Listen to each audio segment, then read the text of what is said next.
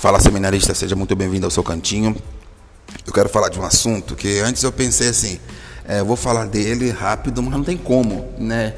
E a proposta do, do, podcast é você ter um conteúdo com, vai lá, uns, uns seis minutos, sete, até mesmo mais, e outros episódios mais curtos. Mas esse assunto que eu escolhi para falar hoje demanda bastante tempo para tratar dele. Então eu vou falar um pouco hoje, vou falar um pouco outro dia, Beleza?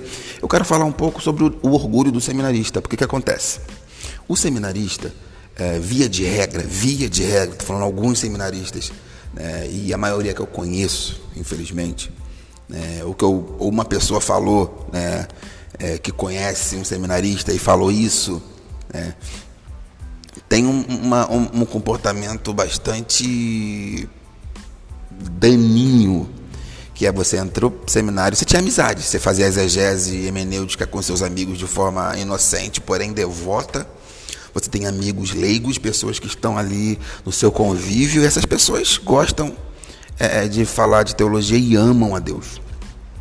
Aí você entra para o seminário, a partir que, no momento que você entra para o seminário, você aprende coisas que elas não aprenderam, sabe coisas que não elas não sabem, e em vez de explicar para elas de forma amorosa, na linguagem delas, você acaba se sentindo orgulhoso, prepotente e arrogante, achando que você é, é, é, é o supra-sumo da inteligência humana e do saber teológico. Tem duas ou uma aula de sistemática, acho que já é o dono da verdade.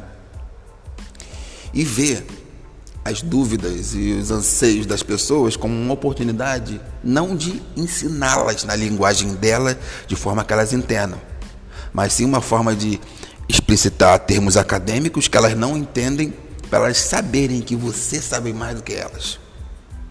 Por que, você está estudando teologia? Porque você está é, é, é, é tá aprendendo, está estudando para mostrar para os outros que você sabe ou para cumprir o ídolo do Senhor com qualidade, ensinando para as pessoas. Se você quer ensinar para as pessoas, você não precisa priorizar o academiquez, mas fala na língua das pessoas. Era assim que Jesus fazia. Era assim que é, muitos autores bíblicos faziam. Não pode ser diferente com você. Não deixe o seu orgulho fazer com que você deixe de cumprir o propósito principal de você fazer seminário, que é ensinar a palavra de Deus com eficiência. É na linguagem das pessoas, engrandecendo o nome de Deus através é, é, do ensinamento das coisas é, referentes à Bíblia Sagrada. É isso aí. Então, mais um episódio. Se você gostou desse conteúdo, compartilha para aquele amigo, para aquela amiga seminarista que precisa ouvir isso e quem não precisa também pede para espalhar para mais pessoas. Então é isso aí, galera. Um abração. Fique com Deus.